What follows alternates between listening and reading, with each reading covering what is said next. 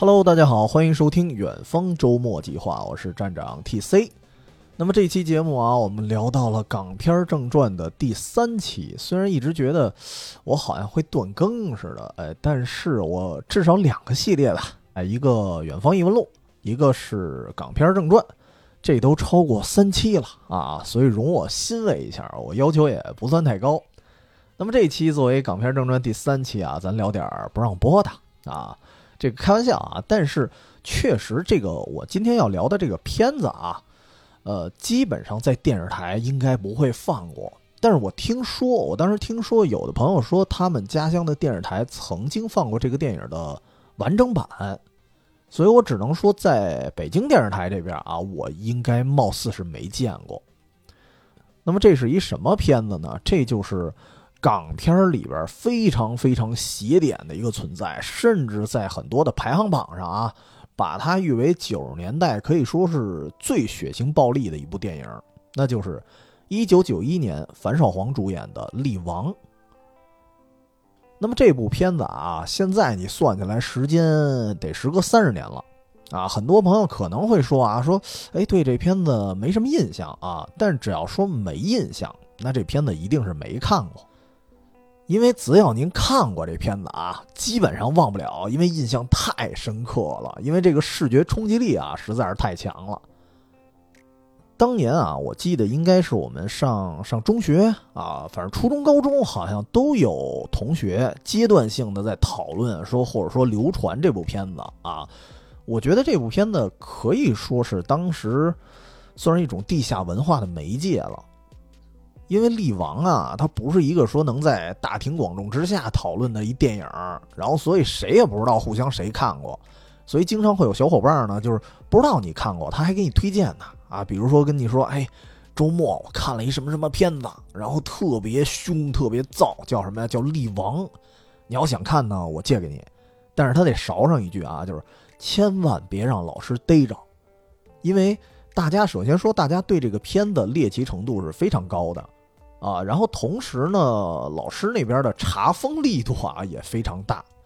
因为这个片子可以说当时来讲，它比它比那些个片子还要火爆啊，你懂的。那些片子就是这个，按照樊少皇在一个访谈里的自述啊，他曾经说过，就是说《力王》这个电影呢，是香港自一九八八年以来啊有这个三级制度以来第一部一点色情成分都没有的三级片儿。但是它依然算三级片儿，就是因为太血腥了。所以这个片子对当时我们来说啊，就是猎奇呢归猎奇，但是这片子的门槛啊还是相当高的。就我拿我自己来说啊，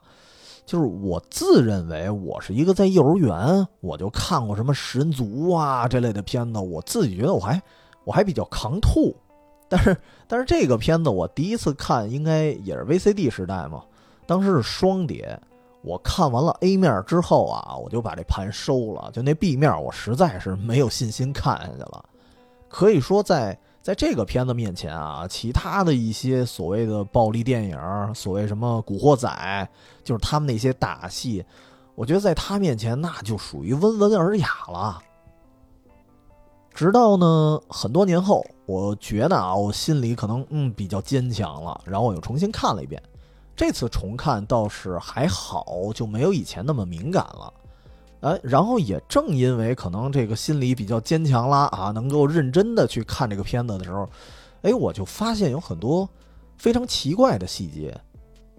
就是原来啊，原来我以为这个片子看似就是一些没头没脑的设定，然后看似呢就这个油漆跟不要钱似的，夸夸的你泼洒这个血浆，但实则啊，你会发现这个电影背后。好像隐藏着一个非常大的故事体系，甚至这个全片呢一直还有一个悬念啊！当然到了最最后这个电影结束，这悬念没给你解释，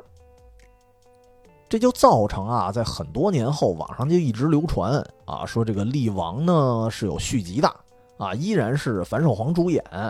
呃，甚至有人连片名都说出来啊，说这个叫《力王之王》啊，不叫《力王中王》。那到底这个片子到底有没有续集，以及这个片子它到底有什么样的悬念？哎，这就是我们这期节目啊的一个探索主题了。但是说到这儿，我必须得提个醒，就是，呃，因为力王这个故事背后其实还是挺庞大的，我估计啊，我估计我真要聊完，怎么也得俩钟头了。所以呢，容我容我分成两期，因为我要一口气儿聊完，我估计我这嗓子是真盯不住。那咱们要探索它背后的故事啊，我觉得得从头聊起。咱先说这个电影的剧情到底怎么回事儿。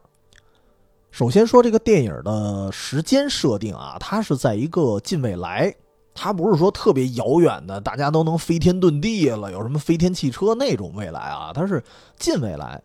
这个电影上线的啊，上映的时间呢是一九九一年，然后这个剧情年啊，就是故事里的年份是二零零一年，也就是说十年后。然后这时候你发现那个世界观啊，在这个大的什么科技上啊，好像没什么太大改变，哎，只不过是制度上有了一些变化。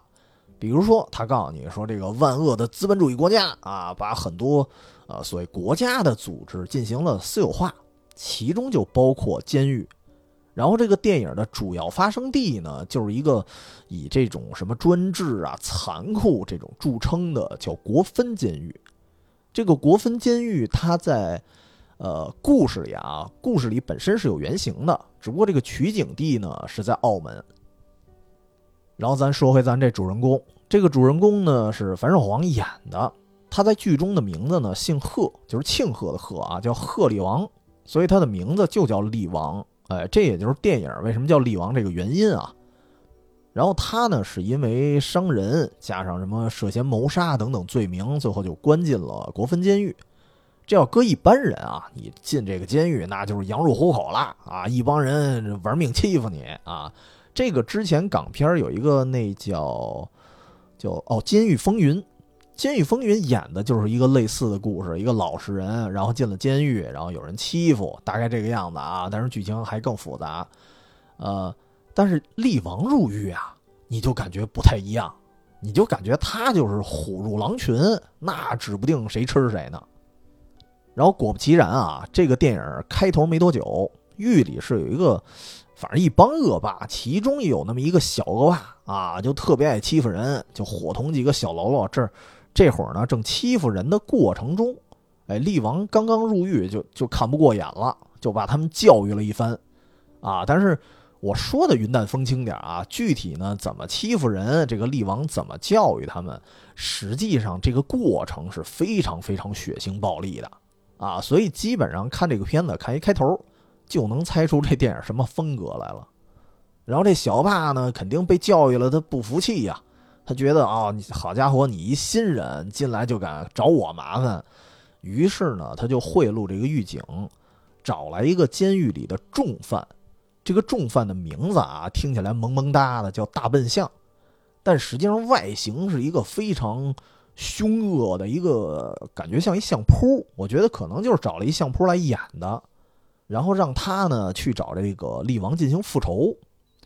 这大笨象刚出场啊，气势汹汹的，甚至这个厉王这会儿正洗澡呢。这哥们儿大笨象一进洗澡间的时候，整个地面啊被他踩得轰轰作响。所以当时我还以为，呵，这这一上来就来一场恶战。我觉得大笨象和这厉王之间怎么也得打会儿呢。结果呢，在我想象之外的就是厉王回身啊，就一拳，真的是一拳就把这个大笨象给打爆了。而且我这儿说的这个打爆啊，不是说一个说用夸张的一个修辞，那真的是像这个打爆气球一样，咚一下就就给人肚子给打爆了。所以刚才这个厉王教育小恶霸那一段啊，你感觉只是小打小闹，到这儿的时候你就觉得这个厉王啊，绝对是身手不凡啊，绝对是有点有点功夫。然后这个厉王呢，一显露功夫，他就有点抢眼了。哎，很快就引发了监狱里两个人的一个关注。这俩人呢，一个一个应该也算是犯人吧，他人设其实说的有点模糊，我感觉应该也是犯人，只不过呢，他就是跟其他人的地位不一样。你可以说这人就是一个恶霸的小头头啊，人称外号是北苍天王的明海。然后另外一个关注力王的人呢，就跟咱开头说这悬念有关了。这个人就是监狱的副典狱长，叫独眼蛇。这独眼蛇啊，一开始就觉得厉王来我们这监狱本身就是一悬念，就是因为你来监狱啊，肯定得有一些个人资料啊，得有什么简历之类的。就通过厉王的简历，你发现，呃，首先他父母双亡，所以不知道他亲生父母是谁。然后又说呢，他是一个被收养的孤儿。然后在中学时代啊，厉王，咱不说他是一高材生吧，但是这哥们儿也是吹长笛的。你感觉好像也是一个文艺小青年儿，所以当年的厉王跟现在这好家伙一拳打死一人这个糙老汉子，你感觉就不是一人。另外呢，在高三那年，说这个厉王在高三那年就神秘失踪了，之后他的简历就是空的，直到什么时候呢？直到商人入狱，才知道这个厉王回来了啊！但是之前失踪这一段时间发生了什么不知道。然后另外呢，这个入狱你得有什么安检吧？检查身体的时候发现，厉王的胸口有五颗弹头，然后谁打进去的呢？也没说啊。反正厉王对这事儿也缄口不言，所以当时他身上有很多这种未解之谜。然后这弄的呢，独眼蛇就瞎琢磨，说说这个厉王到底是什么身份啊？于是他就问啊，说你是不是密探或者刑警？你要来干什么特殊任务的话啊，我能帮你，但是你可别不说。然后厉王呢，就就真不说啊，怎么都不说。然后于是乎啊，这个独眼蛇就琢磨着，那要不这样，我就撺掇这个明海啊，跟厉王来场决斗。我估计他怎么想呢？他想的是，要么明海把厉王打死，那我这儿就一了百了了，我就放心了。要么呢，就厉王把这明海打倒啊，那我就测出了厉王的身手。反正他自己呢是怎么都不吃亏这明海是一什么人呢？明海大家都尊称他是海哥啊，看似是一个五大三粗的一个硬汉，所以给我一种什么感觉？我以为这哥们儿是一个特别义薄云天一人啊，但是发现并不是。你你发现这人就是一鸡贼。就明明俩人是约架进行单挑，但实际上他背后背着一把匕首。然后我想着，你拿着匕首也是靠武功跟这个厉王去周旋，也不是。然后他们也不知道哪儿抓出来一把这个玻璃沙，直接撒在这个厉王眼睛里，给人眼睛给迷住。反正就各种啊阴谋诡计。但是在这个电影里啊，或者说在这个电影的世界观里，就凡是耍这种什么阴谋诡计的啊，基本都是纸老虎。所以很快呢，明海就被厉王给打败了。然后明海被打败了之后啊，他就做出一个这个想要切腹自尽的这么一姿势。然后厉王呢就扭头就走了，就可能以为这明海就自杀了。但是这个时候啊，可以说当时出现了一个对当时的我们来说是非常童年噩梦，然后同时也是这个片子我觉得全片最写点的一个镜头，就是明海突然把自己肠子。给抽出来了，然后用这个肠子去勒厉王的脖子，但是最后呢，肯定还是被厉王反杀了。如今看来啊，如今看来，我就觉得，哎呀，这太浪费了啊！肠子撒一地，我说这要做碗卤煮多棒啊！但是当年看的时候，基本上就给吓着了。可以说，这个镜头就是我当时放弃 B 面的一个主要原因，就是因为这是 A 面的后半段了，所以当时看到这儿，我接受不了了。然后这时候啊，监狱里那帮犯人，他们就认为这个监狱一霸，这个明海都被灭了，那我们捎带手把这个副典狱长就独眼蛇，我们也给他就给掀分。当时这时候几个犯人啊还想闹事儿的时候，突然从独眼蛇身后伸出一只大手，然后把为首的那个犯人脑袋直接给捏爆了啊！但是这儿依然不是修辞啊，这儿依然是真的给捏爆了。演到这儿的时候。你就会发现哦，监狱里这么一个势力分布啊，大概就有点眉目了。这个监狱是可以理解为啊，它分成四个区域，分别呢是有四大天王执掌。这个刚刚被厉王弄死的，这是北仓的明海。然后捏爆犯人那大手呢，是叫东仓的泰山，反正是一个骚高闷壮，感觉啊比明海还要壮，感觉他是一个。我觉得他有可能是一打篮球的人演的，但是我不知道那演员是谁啊。同时呢，还有另外俩人，一个就是看起来有点半男不女，然后一身邪功的一个叫西仓的黄泉，还有一个更鸡贼的，他就是专门使暗器的，就是南仓的白神。所以在厉王和副典狱长之间啊，就隔了这么三个强敌，所以厉王暂且呢也动不了独眼蛇。但是感觉啊，好像厉王对于这个打倒独眼蛇这事儿也不太感兴趣，就走了。走了之后呢，这个过了几天啊，你就感觉北仓的犯人呢，因为海哥之死，就觉得厉王有一点像北仓的这个老大了，然后也跟他有点套近乎。这其中也包括明海之前的一个干儿子，跟厉王关系也不错。但是由于这个大家的接触啊，一来二去的过程中，这个就让厉王逐渐发现有人在这个监狱的某一处角落在种植罂粟。所以看到这儿，你也能明白为什么独眼蛇就一直琢磨厉王的身世啊，因为他怕厉王啊是警方这边派来的卧底，是查什么毒品的。于是呢，为了不走漏风声，然后三大天王就出马了，把这个亲近厉王的那个犯人，就是。就是那个明海的义子啊，直接给人是活活的凌迟处死，这就造成啊，厉王就终于怒了，然后于是一把火呢就给这个罂粟园给烧了。但是放到这儿的时候，我还发现有一个疑点，就是感觉啊，厉王如果不被惹惹怒了，你感觉他就不会管这个毒品的事儿，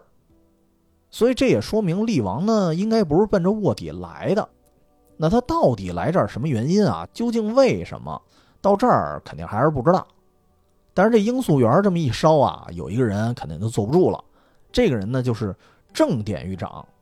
之前一直这人没出现，是因为他去这个夏威夷玩去了。这个旅游刚一回来，说：“哦，好家伙，我们家这罂粟园本来是要卖钱的啊，被烧了。”于是他一怒之下啊，就把这个厉王绑起来，就一通审讯。那肯定也是想知道厉王到底什么来历。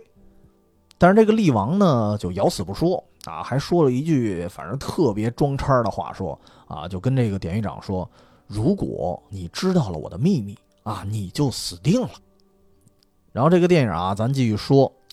到这个剧情的后半段，你感觉还是啊比较套路化，就是三大天王被各个击破，然后呢，最后因为三大天王镇不住这个监狱了嘛，于是这个犯人们就展开了一场大暴动。这时候，这个独眼蛇副典狱长因为办事不力，被典狱长呢就是一枪结束了可耻的一生。最后就剩下厉王和典狱长之间的一场决斗了。问题是，典狱长一开始出现的时候，虽然他是一个恶霸的形象，但是呢，你感觉他用的主要是枪，而且他狱长嘛是个官儿嘛，你总觉得他是个文职。啊！但是决斗的时候，谁知道？好家伙，这典狱长直接整个身体啊就开始巨大化，有一点像《幽游白书》里那护羽吕兄似的啊，不是护羽吕弟啊，就是他整个身体的肌肉开始膨胀，就变成了一个怪物一样，而且力大无穷。他的力量级数，你就感觉已经超过了力王。而这时候啊，俩人正打着呢，正决斗的时候呢，哎，狱长还说了一段话，他说。厉王，你别以为你这身功夫哪来的，我不知道啊！你不就是善鬼师傅教出来的吗？但是善鬼师傅还有一个徒弟呢，就是我。我记得貌似啊，他好像说自己是善鬼师傅的首徒。所以你会发现，其实这个狱长跟厉王啊，他们这俩人啊，还同出师门啊，师兄弟儿。然后这一通话呢，就激发的厉王也开始回忆啊，反正一般这种什么动作片的标准套路啊。就是主角打不过的时候，或者说要出什么新招的时候啊，就得先回忆。这时候厉王就想起了善鬼的一些话，就说什么啊，你这个力量不是绝对的啊，得以柔克刚。因为确实啊，你看厉王这个从剧情开始到现在到最终这个决斗，厉王一般都是以力量来取胜。所以看到这儿的时候，我我会觉得啊，我会有一个预判，我觉得那肯定马上要蜕变出这个。新的招式了啊，怎么也得是什么什么四两拨千斤啊，什么太极八卦连环掌啊，至少是走那个柔拳那一路子。但是我觉得这个片子就特别牛逼在哪儿啊？它就是毫无逻辑，就没有任何道理，就是回忆吧归回忆，但是现实里呢，就是跟他一点关系没有。为什么呢？因为厉王这满脑子他还在回荡着，说师傅啊教他这个谆谆教诲，还在回想呢，以柔克刚，以柔克刚。然后真正他打出的一拳啊，是一个非常刚猛的直拳，就是跟那个什么柔拳一点关系都没有。而且这一记直拳呢，真的把狱长给打穿了。所以你看到最后，你发现哦，好像取胜还是靠的绝对的力量。只能说啊，这个片子咱说到结局了，就是。他确实不太能深究，因为这个 bug 呀实在是太多了。然后到最后，这个力王呢，有出现了一个很有意思的镜头，就是你感觉他那个拳头已经开始附上什么电光的感觉了啊，然后就一拳给监狱的这个大墙打出了一个洞，然后就大步流星的走了啊，但就走了，没有留下任何话语，就是你也不知道他要去去向何方，你也不知道他来自何处。只不过最后这个镜头倒是让我想起那个周星驰后来拍的《功夫》来了，就是最后《功夫》里不是周星驰一掌把那个朱龙镇打出一洞，我倒是觉得这个镜头他可能是在致敬李王，因为毕竟周星驰的《功夫》啊，他致敬了很多以前的动作片儿。那么剧情说完了啊，咱先点评一下这电影呃，可以说当年这个电影看起来呢，确实很写点啊，然后逻辑性貌似啊也不是很强。这个男主角樊少皇当年来说也是初出茅庐，就是算是一个新人，没什么名气，所以整个片子给人一种好像不太入流的感觉。但实际上啊，这个片子的制作团队还是挺重磅的。咱还是说回这个主演樊少皇，当时确实是新人啊。因为一般咱要说大制作，你怎么也得找一些热门演员，对吧？怎么也得找什么四大天王啊，或者说其他的什么功夫演员。但为什么找樊少皇？那么这个事儿呢，跟独眼蛇，也就是跟这个副典狱长是有一定关系的。这个副典狱长他的扮演者呢是叫樊梅生，哎，你听这姓儿就知道了，这人是樊梅生是。樊少皇的父亲，爷儿俩反正长得吧特别的不一样，就是樊梅生属于那种比较肥壮啊，长得比较凶的那种人。当然我小时候比较脸盲，我那会儿还以为我还以为这是郑则仕呢。我当时就说：“我说肥猫怎么还演这么凶残的角色呢？”啊，后来才发现哦不是。然后这个樊梅生他是在香港那边一个非常资深的老武行了。在李小龙还在世的时候，可以说樊梅生也是李小龙的铁哥们儿。然后樊少皇为什么从小习武呢？也是他老爸的主意啊，就觉得你你得练练武，强身健体，然后未来呢有可能就把你拉进演艺圈儿。哎，然后果不其然，这次这个力王的拍摄机会啊，据说也是樊梅生给樊少皇找来的。然后樊少皇呢可以说是不辱父命，还真是把这个角色演活了。啊，为什么说他演活了呢？是因为这个角色啊，包括这部电影，它是有原著的。咱待会儿再说，咱先把演员说完了，咱再说幕后。然后另外一个角色啊，就是正典狱长，我觉得他的选角呢也非常厉害，因为这个人，这这个人啊叫何家驹，啊不是何家劲啊，何家驹，香港电影的四大恶人之一。另外那仨谁呢？一个大傻陈奎恩。一个是那个古惑仔鸡哥李兆基，还有一个就是经常演什么亡命徒的黄光亮。反正这几位啊，都是那种一脸的恶人相。当然，其中何家驹啊，我觉得跟他们还不太一样，就是何家驹走到哪儿，你感觉他更像一个老大，就是那种山寨头目的感觉，还不是说一般的那种恶人的小喽啰。而且他出演的港片呢，巧了，还都是以这个。监狱为背景的还挺多，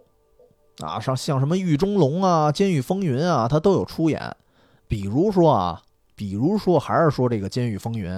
当时里面也有黄光亮，然后也有另外一个恶人啊，就张耀扬。但是你感觉何家驹的气场啊，就完全在他们几个人之上。所以这个人他不仅仅是说香港电影的四大恶人之一，他甚至被称为这个四大恶人之首。然后这里呢，还有一个剧情里我刚才没提到的一个人物，其实是，呃，厉王是有女朋友的啊，但是只出现在回忆里。这个人是谁演的？是叶蕴仪啊，可以说当时在香港一个青春美少女的代表了，长得是非常甜美啊，可以说他演出的那一段虽然只是几个穿插的小回忆，但是我感觉能让整个这个非常非常血腥的电影里啊，难得的开辟了一片净土。说完演员呢，咱说说幕后。这个幕后的制作公司啊，叫大陆公司啊，当然是那个道路的路。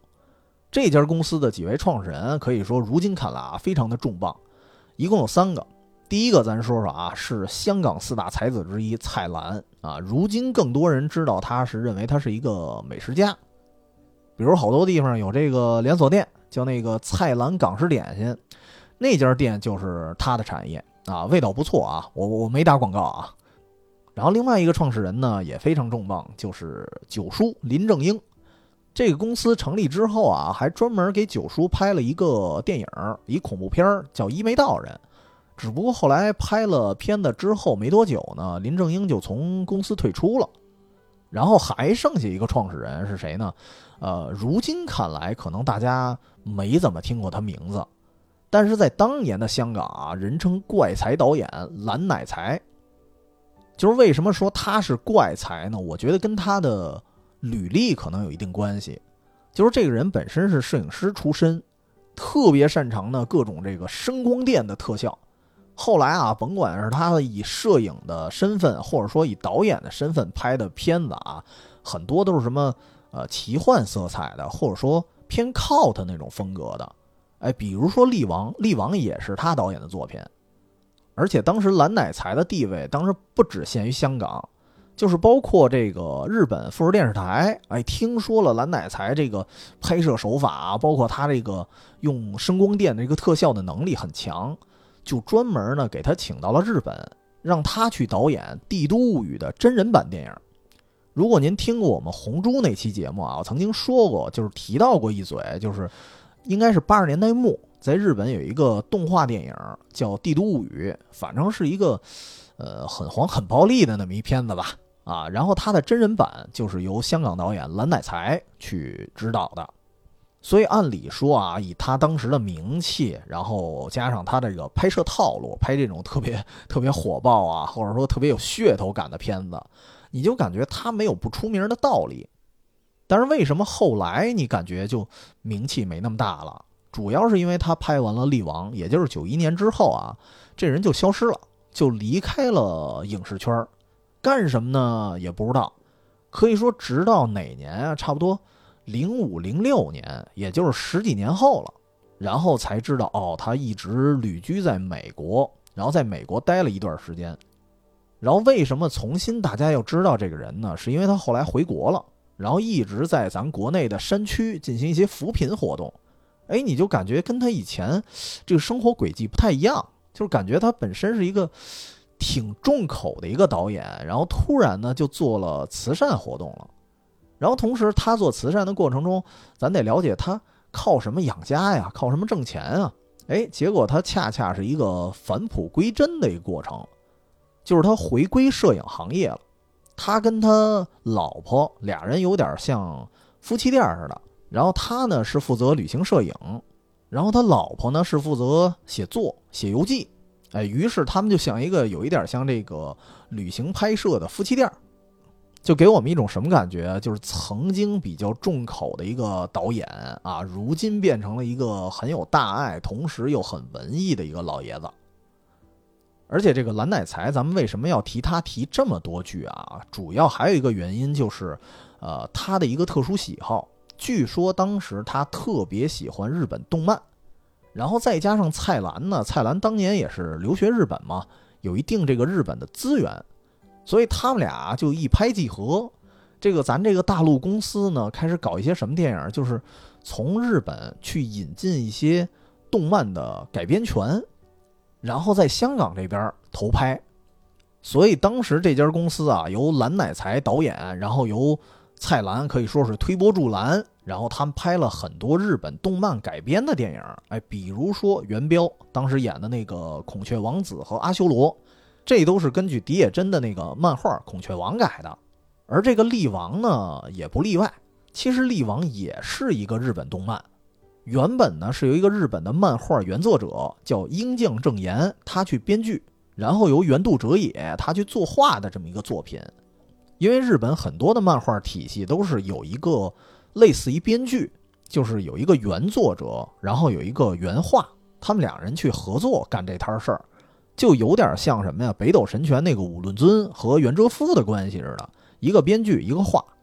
然后当时可能是因为大陆公司看上这个力王这漫画啊，好像也有点噱头感，然后于是呢就把它引进了香港进行一个授权拍摄。可以说当年这个片子一定程度应该算是日港的一个合拍，因为这个从电影的演员表啊也可以看出来。刚才咱们说的都是一些香港的演员，但是这里面也有一些呃重要角色是由日本的演员去担当的。比如说，力王和这个典狱长他们俩共同的这个非常神秘的师傅叫善鬼，全名叫张善鬼啊。张善鬼是由丹波哲郎来饰演的，也是一个日本的戏骨级老演员了。但是对于当时的我们来说啊，我觉得应该最熟悉的人还不是丹波哲郎，是另外一个人，就是那个看起来半男不女那个黄泉。他谁演的呢？他是由大岛由佳丽，就是当时日本的一个女打星。而且他的师傅也很有名儿他的师傅就是苍田宝昭。凡是看过咱那个《精武英雄》里边跟李连杰有一段对打戏的那个老爷子，那个就是苍天宝昭。那个人在戏里戏外啊，可以说都是中国人的老朋友，跟咱们中国的关系都不错。然后他这个女徒弟呢，也是一身的真功夫。当年闯荡香港的时候啊，跟李赛凤啊、胡慧中这样的。武打女演员可以说是分庭抗礼的人物了，只不过后来好像因为什么婚姻啊、工作啊各种关系，就回到日本发展了。然后说到这儿呢，可能大家还想起一事儿，就是我一直说这个电影是一九九一年拍摄的，但是如果您看豆瓣啊，或者说看有一些渠道，您会发现，哎，不对呀，说好像写着是九二年在香港上映，但是我一直在说的是九一年。哎，说这个我是不是说错了？当然，我节目里经常会有说错的事儿啊，但是这个没说错，因为呃，这个九一年上映是在日本上映，这个电影是先在日本上映之后，然后第二年才回到了香港上映的。那么，既然这个片子啊是日本的漫画去改编的，那么刚刚那些电影里没解释清楚的事儿，是不是在这个漫画里呢就有解释呢？啊，那那肯定是啊。所以，要么说这期节目呢比较长，因为我会后面把这个漫画也给顺一下。咱们说说，因为这个漫画一直是存在某种悬念的，然后也是靠这个悬念一步一步勾着你去看完。咱们可以先说一下这个电影啊和漫画的一个对比。可以首先说这个电影，我觉得是在我看的很多所谓漫改电影里啊，它的还原度是非常非常高的一座了。所以咱老说这个电影特别血腥，我觉得这这其实是漫画的锅，因为我觉得啊，你比如说如果《北斗神拳》，你要完全去还原画面去拍一个真人版电影，那血腥程度我觉得肯定跟力王比起来有过之无不及呀。但是《北斗神拳》以前好像是拍过真人版，但是没有很还原，所以一般。但是说力王这个电影跟漫画是完全一样吗？也不完全是。就是之前会有一些出入，而这些出入啊，其实对于你去了解力王的。身世，会了解整个剧情，它还真是有一定影响的。首先呢，这个力王这个主角啊，他的。人设呢就有一定区别。电影版管他叫鹤力王，而这个漫画版呢管他叫杂鹤力王。哎，凡是玩过什么战国无双的朋友，可能会知道这个日本战国时期有一名字叫杂贺孙氏。所以你从这儿能听出来，杂贺力王呢肯定是一日本人，啊，但是也得提一句，这个杂贺啊，对于杂贺孙氏来说，他应该不是一个所谓的姓氏，他有点像一个代称。就咱知道，如果了解忍者的话，听过什么伊贺呀、甲贺呀，这儿还一个杂贺，这帮人全都是各种雇佣兵，就是佣兵集团。那伊贺和甲贺可能是偏忍者那一块儿的，然后这个杂贺呢是属于玩火器的。所谓的杂贺孙氏啊，跟什么服部半藏差不多，他只是这个这一票人所谓杂贺众的一个老大，所以叫这个名字。我当时看漫画的时候有一个猜想，我就想啊，为什么杂贺力王要用杂贺这个名字作为作为姓氏？那有可能是某种致敬，因为你看这个杂贺众，他们擅长用的就是铁炮，然后杂贺力王他的特色是什么？就是千钧之力，他那个一拳啊也跟一炮差不多，所以我觉得这儿是不是可能啊有一种刻意安排？然后力王身上呢，其实还有一个细节，就是他的手背上是有一个大卫的六芒星的纹饰，这个只在漫画版出现，然后电影版是没有的。而这个类似于纹身呀，或者说胎记的东西啊，对于力王的身份是一个非常关键的信息。然后在这个电影里，其他的角色呢也略有不同，比如说这个四大天王。北苍明海和东苍泰山，就是这俩天王的，就是结局跟漫画，我觉得应该差不太多。然后东苍泰山呢，后来就相当于就是那大壮，他跟力王相当于有一点惺惺相惜。然后最后是被典狱长给弄死的。然后另外两位啊，就是一个邪宫的西仓黄泉，在电影版里头明显是被这个力王打断了四肢，但是貌似啊留下了一活口，就相当于给废了。然后那个南仓白神呢，因为他玩的是这种暗器，比较鸡贼，正面硬刚啊，他没戏。所以一看这个西仓黄泉被打倒了之后，这个白神他跑了，跑的过程中被典狱长一枪给击毙。这是电影版他们俩的结局，但实际上在漫画版里啊，这俩人啊，就黄泉和白神啊，这俩人就压根儿最终战的时候就没出现。我不知道是这个作者画一半给给画忘了，还是怎么着。这俩人饶个在这个国分监狱的最终战里没出现，然后后来在整部漫画里呢也消失了，所以以至于啊，像黄泉那种身负这邪派武功的人，他呢一直在很多就是现在也有一些看过漫画的人啊，他们也会讨论，就觉得黄泉的武功啊应该是在力王之上，因为力王单打独斗的时候也没打败过他，然后再加上这漫画里呢后半段他就失踪了。所以力王到底跟他孰强孰弱，这玩意儿实在分不清。所以有一些论坛，大家一直在讨论这个事儿。然后电影和漫画还有一个比较大的分歧点，这个分歧点就和咱们一开始说的悬念有关了，就是力王入狱的原因。如果是电影版，你通过回忆啊，你发现是力王的那个女朋友，就是叶蕴仪那个角色嘛，因为晚上曾经路过一个公园啊，发现有人在公园里聚众吸毒。于是呢，这帮毒贩子就把他绑架了，然后为了自保清白啊，力王的女朋友就跳楼自杀了，所以这就引发着力王一怒之下就把毒贩的头目给打死了，于是才被抓。但是通过这个回忆啊，也会觉得，呃，有一点怪，就是也不说是 bug 吧，就是从电影里来看啊，你觉得力王的入狱直接原因就是因为他打死了毒贩，如果他不打死那人呢，可能他还入不了狱。但是呢，这个电影又一直在说他来到这个监狱好像是刻意为之，好像没有这个毒贩啊，他早晚也得进这个监狱。而且这事儿呢，好像跟这个监狱里种什么罂粟啊、毒品这些事儿好像也没关系。所以这是电影没交代清楚的一个地方。而且还有一点不太一样是，力王之所以胸口有五颗弹头。在电影里交代呢，是为那个毒贩给打的，咚咚咚打了五枪。这力王呢，好好像也没事儿，但是弹头已经打进去了。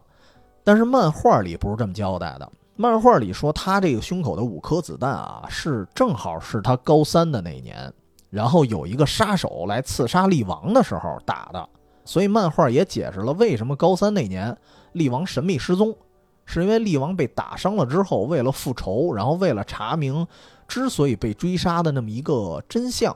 所以他隐居起来学功夫去了。而在这个漫画里啊，力王真正入狱的原因是什么呢？是他原来搭救过一个小朋友啊，不是女朋友，是一小孩子。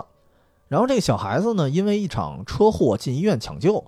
抢救一半啊，突然重度昏迷了，也不知道为什么。然后后来一查，发现是一帮毒贩子，然后卖给了医院一种。非常劣质的药剂，然后造成这个小孩就重度昏迷，于是这个力王就非常愤怒，把这个毒贩啊就给打伤了。但实际上，无论是这个孩子还是毒贩，都没有发生这个人命关天的事儿，就没死人。所以其实力王跟毒贩之间呢，他没有太直接的冲突。然后他跟小孩子，按理说其实也非亲非故。所以这儿其实我觉得它更像是一种，就漫画版啊，更像是一种铺垫。你感觉他其实不用来这家监狱，但是他来到这儿呢，确实是有一种刻意性的。那厉王来到这个监狱到底是为什么呢？其实最后啊，狱长给出了答案。电影版的狱长啊，基本上就被厉王一拳就给打爆了，然后塞进一绞肉机里，咔咔就就削没了，所以他什么都来不及说。但是漫画版不太一样，首先漫画版厉王也不至于，好家伙，我就缄口不言。你问我来来这儿干什么，我也不说。他不是这样的人，他还是跟狱长说了，就是说我来这儿啊，是找一个人，是找一个手上有勾十字这么一个，也是也算一种胎记吧，有勾十字的一个人。然后这儿咱们得说一句啊，在漫画的设定里，他说的这是纳粹的勾十字。但是如果您熟悉这个现实中啊，纳粹的勾十字跟佛教的万字，它设计感上呢是有一定的区别的，所以咱看这个漫画也别太较真儿，说拿现实去往这个漫画里套，然后发现哎，这好像不是纳粹那个，这好像另外一种啊。但是我觉得也也别太较真儿，因为这个漫画作者啊，他可能也不太靠谱，因为他每次出现这勾十字的时候，他这形象好像都不太一样，他那画风呢老变。所以咱们呢就尊重一下他漫画的设定啊，人家说是纳粹勾十字，咱咱就是让他说吧。然后咱说回来啊，这个厉王交代完了，说啊我来这儿是找谁谁谁的。然后狱长呢也告诉他了，说你说这个人啊几年前确实在我们这家监狱，但是如今呢他已经不在了。然后那个人去了哪儿呢？那个人去了一个叫甲，就是山字旁一个甲乙丙丁的甲。说那个人去了一个叫甲的这个地方，但是啊，到最后的时候，你感觉狱长也不知道说出于这种师兄弟的情谊，还是出于什么啊，就是有一种人之将死，其言以善的感觉。他就跟厉王说啊，说我劝你呢，最好别去，因为甲那个地方基本上啊，对于外界的人来说有去无回。然后这个漫画呢，作为。呃，国分监狱这个篇章吧，你可以把它理解为一个篇章，然后到这儿第一章就结束了。然后真人电影呢，也是截止到这儿就结束了。所以咱也说一句，后续不是出现了各种传闻啊？某平台有人剪辑完了，说这个有力王的一个续集电影，这个呢其实都是不对的。包括最接近的一部叫《力王中王》的，他那个电影虽然设定也是近未来。然后包括它的英文名字，你感觉也是跟咱们今天说的这个力王的英文名是一种承接关系。力王中王的英文名字叫《Story of Ricky Two》，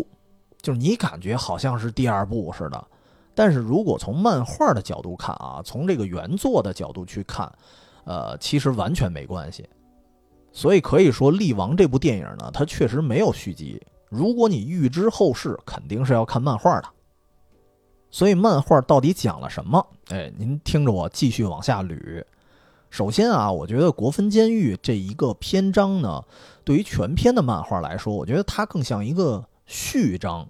像什么厉王的来历呀、目的呀，包括他未来要去哪儿，这些事儿都是到了这个篇章的最后才说明怎么回事儿。而且最气人的是啊，其实狱长呢知道甲这个地儿。但是甲在哪儿也不知道，然后狱长就用最后的力气啊，告厉王一声，说：“你呢，去找咱师傅张善鬼，他知道在哪儿。”然后最后给我一感觉就是，合着厉王来这个监狱折腾半天，然后弄死了一票人，但实际上啊，自己身边的人就知道下一步该怎么做，就知道这个甲在哪儿，并且知道该去哪儿找人。而且果然啊，厉王找的是师傅的时候，然后师傅说了一句：“嗯，看来你已经做好觉悟了，那你就出发吧，啊，出发吧，少年。”于是这个厉王就踏上了寻找甲的这个旅程。所以故事到甲这个篇章的时候，我才觉得应该算是真正进入了主线流程。所以这儿啊，我就把剧情我我把后边的漫画分成几个章节，可以说第一章节呢就是国分监狱篇。然后第二章呢就是甲篇，后面还有三个章节，包括东京篇、不老宫篇和南极篇，都可以按地名啊去区分。然后今天咱们这节目也也录这么多了，所以我只聊到甲最后发生什么，后面三个篇章呢，我可以先留一下。咱继续说这个甲，为什么我一开始强调这个字儿怎么写？因为如果您按照这个字典的释义啊，甲的意思呢就是突入海中的一片陆地，而这个漫画设定中的甲呢，确实是也是海边的一片陆地。这个地方被很多这个当地的日本人啊称之为这个生人勿近啊，漫画里的日本人啊说生人勿近的一个无人区，甚至连地址啊好多人都不知道在哪儿。反正就很奇特的是，张善鬼师傅人家就知道，而且后来啊，后来得得说一句，就是后来你发现啊，所有的故事好像张善鬼师傅呢基本都清楚，但是他属于就是特别转腰子，就非得力王折腾一圈回来我才跟你说。然后这个甲这个地方究竟在哪儿呢？师傅也告诉他了，说你呀去青森县附近。如果说咱去过这个日本旅游啊，或者说知道这个日本大致一个地形的话，青森县呢是一个挨着海的县啊。当然，日本大部分国土都挨着海啊。然后这个甲呢，就是青森县的其中一个小地方，也是海边的一片陆地。在这儿呢，说日本人当时在进行这种秘密的核试验，然后包括进行这个核发电的一个地方。在漫画设定里啊，是日本这个国家是。不允许使用任何核科技的，包括核发电都不行啊。于是他们甲这个地方就是偷偷的进行核发电，但是由于技术可能比较糙，所以就造成了各种核泄漏啊，就造成了一种生人勿近的一个局面。这个当时我看漫画的时候，我就感觉，哎呀，这个怎么那么像现实中的福岛啊？而且它有一种神预言的感觉。就是甲篇章的开头，你知道这个地方是有核泄漏，但是在甲篇章的结尾啊，这个地方就直接发生了核爆事故，然后就真正的变成了一个无人区。所以当时我觉得这个有可能啊，是不是反映了日本人对福岛这个发电站的一种担忧？而且因为福岛啊，在咱们熟知的二零一一年的事故之前啊，其实已经发生过很多次泄漏事故了，甚至还出现过什么瞒报啊这种情况。所以有可能造成一些日本的漫画家呀、作家呀，他们会通过一些呃杜撰出来的作品，然后表达某种情绪。而且《力王》这部漫画呢，就是说他利用真实场景这件事儿呢，也不是一回两回，很多东西呢是源于真实世界的。比如甲这个地方，目前啊说是什么无人区，但实际上这是对外宣称。实际上呢，这个地方是被一个叫鸠崎的一个大军阀。然后他给霸占了，他自己呢弄了一个倍儿的个的一个防护罩，然后让防护罩里边是没有核辐射的，然后他自己在这边是拥兵自重，同时呢他自己还扣押了好多老百姓给他当奴隶啊，给他干活然后这些老百姓住哪儿呢？让这帮老百姓住一个密度非常高的一种破楼，然后在这漫画里出现了几个场景，我发现啊，其实就是九龙城寨。而且甚至有些地方，我觉得它特省事儿的是啊，它不是画出来的那个背景，它明显的是用的照片儿，然后进行一些什么灰度处理啊，就给弄灰了，看起来好像是一个一大排楼似的。实际上他用的是照片，而且那个样子，我觉得就是跟九龙城寨我看过的一些照片是有重合的。咱现实也别说太多啊，咱说的还是漫画本身。这个老百姓住的是破楼，那鸠崎自己住哪儿呢？他自己住的是一个大宫殿，哎，外表像一个这个体育场的感觉，但是里面这设施都特别的奢华。同时，这个地方还有重兵把守，而且他的军队也比较奇葩，还不是说荷枪实弹的，光这种军人的样子，标准军人，也有什么这种能在天上飞的那种什么单兵飞行器的小兵，然后也有那种骑大象的象兵。反正他的军队设置啊，也兵种什么的也也挺奇葩的，但至少啊，从这种军事力量来说，你觉得，哎呀，这帮人呢，完全是之前那国分监狱没法比的。国分监狱跟他比起来，那就是一幼儿园。所以为什么说这个地方有去无回呢？因为就算有人来到他这儿啊，就扛着核辐射进了他这个区域，最后也被他扣这儿了。但是我们的主人公啊，毕竟是有千钧之力啊，再加上这个李王的主角光环，他就毫发无伤的来到了甲啊。当然，他潜入甲还有一个重要的契机啊，所以这又得说到张尚鬼这个神通广大了。张善鬼还有一个徒弟啊，然后就在这个甲这地方呢，帮厉王去当内线，于是引导着厉王进入了这个基地的内部。随着厉王潜入了基地啊，他终于找到了，这回悬疑解开了啊，终于找到了自己要找的人，就是那个勾十字的主人。这人是谁呢？这人就是厉王的弟弟，叫纳智。那厉王呢，为什么要找这个弟弟啊？有两个原因。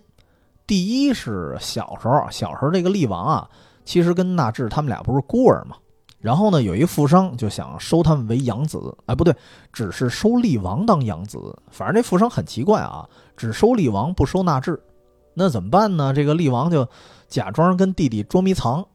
然后这个纳智还正找呢，厉王就跟着这富商自己走了。而且这个诱惑呢，就是富商给厉王一自行车啊，好家伙，反而我觉得啊，小时候的厉王挺渣的，就是为了一个自行车把自己弟弟给就给出卖了，自己就溜了。所以这就造成厉王长大后，其实心内啊一直有一种愧疚感。然后后来呢，这个厉王长大后逐渐发现啊，自己的身份其实好像有一点特殊，尤其是自己手上这个大卫之星，他就觉得肯定不一般。又想起弟弟手上有一勾十字，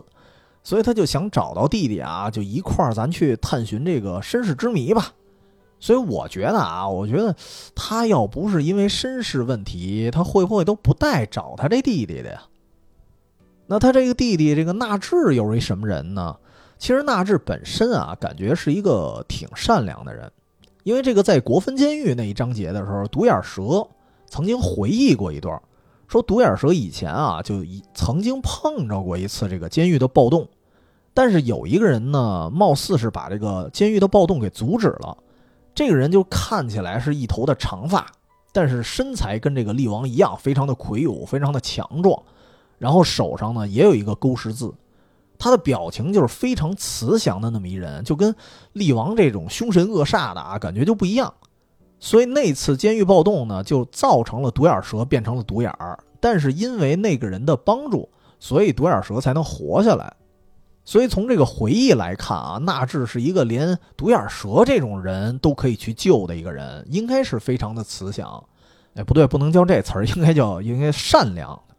但是呢，那是曾经，哎，很多年后啊，因为可能加上这个哥哥的抛弃，然后造成他的恨意可能是与日俱增啊。然后再加上纳智住在甲这个地方，因为鸠崎在这个地方一直进行各种血腥镇压。对纳智呢，可能会有一些耳濡目染，就造成他有一点双重性格了。因为这个鸠崎啊，闲的没事干啊，在晚上经常弄一个非常血腥的大擂台，基本上打败的人呢都是非死即伤。然后这个时候啊，纳智一般都会出现，因为纳智有一个特殊的能力，他有那个勾十字的那只手是有超能力的，他只要用手一抚摸一个人啊，就可以让这个人。伤立马痊愈，哎，然后有的时候这个人被打伤了，然后一看纳智出现啊，还觉得哎呦稳了，这哥们儿来给我治伤了。但是有可能一瞬间纳智会突然转变主意，就是由他这手本身还发着点圣光啊，本来要治伤，治一半可能就突然放出一冲击波，直接给那人又给打死了。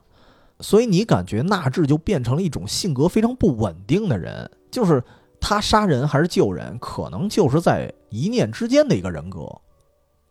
所以说完了这个纳智的特点啊，你会发现这个纳智的能力啊超强啊，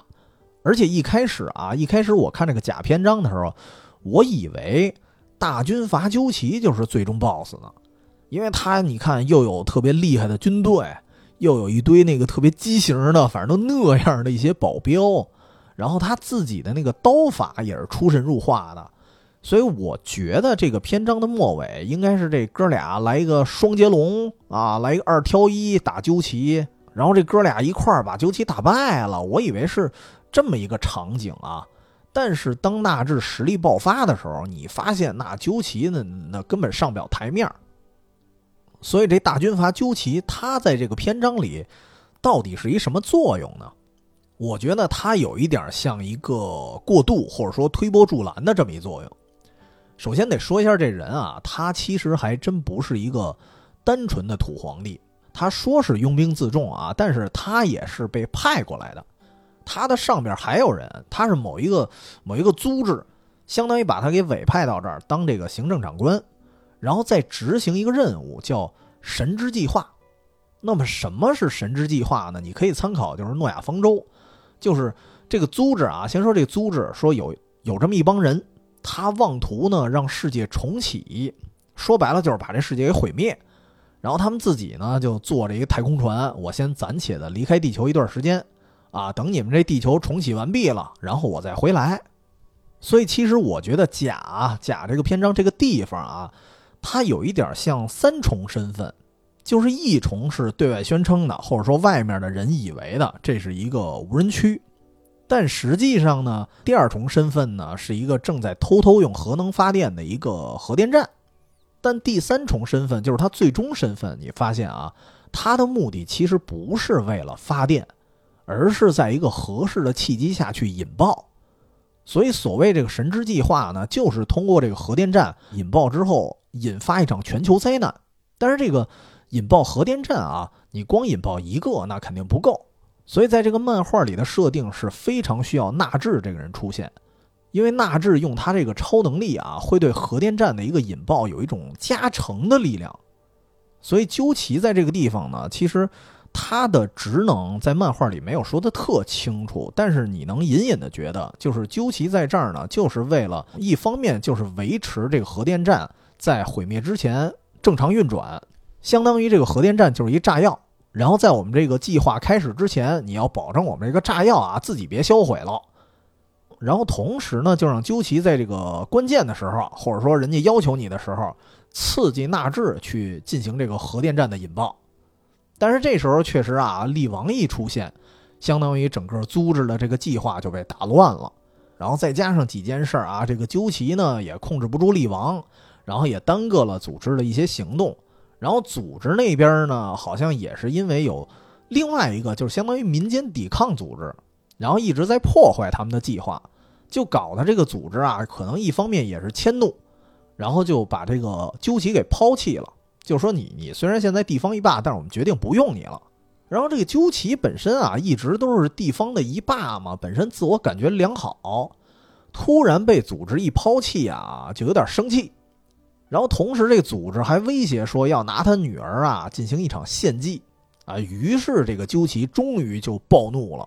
当然这儿也得说一句啊，这鸠崎暴怒不是因为他要护着他这女儿，是因为他本身也是一变态。然后他对他自己的女儿有一种畸形的情感，所以他本来就是一疯子。于是这个组织的放弃就让他更加的扭曲了啊！他就想着，那你们放弃我，那我就得把这个组织的计划我给你破坏掉。于是他就想把这个纳智啊，我我先把纳智弄死，就没人给你引爆了。但是此时此刻，纳智住在哪儿呢？虽然纳智是一个关键人物，但是他也不住的这个鸠崎的宫殿里。他是跟这个老百姓、跟这个平民是混居在一块儿的，于是这个鸠崎啊放了一把大火，就把很多的平民老百姓给烧死了。但是咱刚才也说了，纳智本身内心里是有善良的一面的，他看见这个老百姓被烧死了，肯定就怒了，于是啊，让他这个凶残的一面终于就完全爆发了。这一点其实有点让我想起那个龙珠。龙珠里那个摩尔博那胖子那形态，就是这胖子那形态，你感觉啊，他就是亦正亦邪，你算起来就算一个混乱中立吧。但是这玩意儿你不能惹，你一旦给他惹急了，炸毛了，好家伙，就变成混乱邪恶了，直接就给你玩一个毁天灭地。所以纳智完全黑化之后啊，鸠崎就完全挡不住他了，就一瞬间，纳智就把鸠崎和他的军队就给秒杀了。然后灭完了军队呢，他下一个行动就觉得哦，我得用我这超能力，我要摧毁核电站了，然后我要进一步毁灭世界。当然，他的他的理念是，我认为毁灭世界就是在拯救你们。然后这时候力王就得想办法唤醒他弟弟，但是怎么都唤醒不了。然后最后没办法了，就跟弟弟之间呢进行了一场非常惨烈的决斗。但是在决斗的过程中啊，这哥俩还发现了一个非常奇异的现象，就是本来力王想阻止他，就是首先这俩人的特点啊完全不一样。你想，力王是绝对的力量，然后那个纳智呢是超能力，你可以理解为就是一个战士一法师，各有各的优势。但是啊，如果一旦纳智的这个勾十字的拳头跟这个力王大卫之星的拳头一旦碰撞啊，就突然会地动山摇。所以你发现力王本来是为了阻止弟弟，结果俩人拳头碰了一下，哐，台风了；俩人拳头又碰了一下，咵，海啸了。所以到最后，你发现力王并没有完全阻止核事故的发生，而且也比较矛盾的是，他其实啊，按按理说，力王本身是唯一一个有实力能阻止纳智的人了，但恰恰呢，是因为他来阻止纳智。然后他们俩的拳头，你想打架嘛？拳头肯定会碰在一起，或者说会有一些交相辉映啊。于是就产生了一些非常奇怪的自然灾害。于是呢，也让这个核电站发生了一种更大规模的核爆炸。所以这一点啊，也让力王也也给整蒙圈了，说我们哥俩到底是个什么玩意儿啊？然后纳智这边呢，貌似啊，他知道一点点真相。最后是力王，相当于是为了。当然，为了解救世界嘛，啊，号称是为了解救世界，因为纳智的力量会一点一点增强，所以这个核爆可能力量还会更大。在出现更大的灾难之前，力王呢还是把自己的弟弟给弄死了。纳智在弥留之际啊，可以说是恢复了一些善良的理智，然后他就告诉力王几件事儿。首先说，呃，我们兄弟俩呢是因为某些特殊的目的才降临到这个世间的。而这个特殊目的呢，很可能就是神之计划，但是具体如何实施，然后这个神之计划的背后，就刚才说那个究极上面那组织到底是谁，没说 啊。然后纳智就告诉他：“你现在回东京，回到咱们亲生母亲的那个墓前，然后在那个地方是有真相的。”所以说到这儿啊，咱们这个力王的上半期就准备收个尾了。反正呢，我发现是在这个漫画里，从典狱长。到纳智，以至于啊，到后边的这些所有人，基本上跟厉王都是说话说一半，然后就就就跟过去了，就死了啊，然后永远勾着你往下一站走。在假的这个篇章呢，就是你终于知道了厉王要去哪儿，对吧？要找弟弟，但是呢，你仍然不知道他从哪儿来，就是相当于国坟监狱那个悬念呢，倒是明白了啊，知道他是来找这个弟弟纳智的。但是为什么开始找弟弟？然后这哥俩呢？呃，到底为什么是超人类？然后他们的父母到底是谁？这事儿呢还是不知道。所以到甲这个篇章呢，相当于是给你揭开了一部分小秘密，但是埋下了更多更多的大坑啊！所以只能说到现在，那就是说啊，预知后事，那请您等待我们下期节目啊！当然，如果您等不及，我觉得直接看漫画也行。反正那个漫画一共才九章，也不算很长吧，啊，只不过我下期呢还会说一些关于这个漫画以外的一些故事，包括一些跟它非常相近的另外一部漫画的一个对比，所以我觉得大家还是可以期待一下。啊，当然说到这儿呢，也说到我们这港片系列了，如果您也有想了解的一些港片以及它幕后的一些故事。可以通过添加“远方全拼”加 FM，这是我们的公众号，里边也有我们的加群方式。您可以提提您的一些想法，我们我们尽量啊来点什么定制节目的，别光每次光听我这个自作主张了。所以呢，我们今天节目聊到这儿，我们就先画上一个小小的分号，然后更深入的故事呢，咱们下回再说。周末愉快。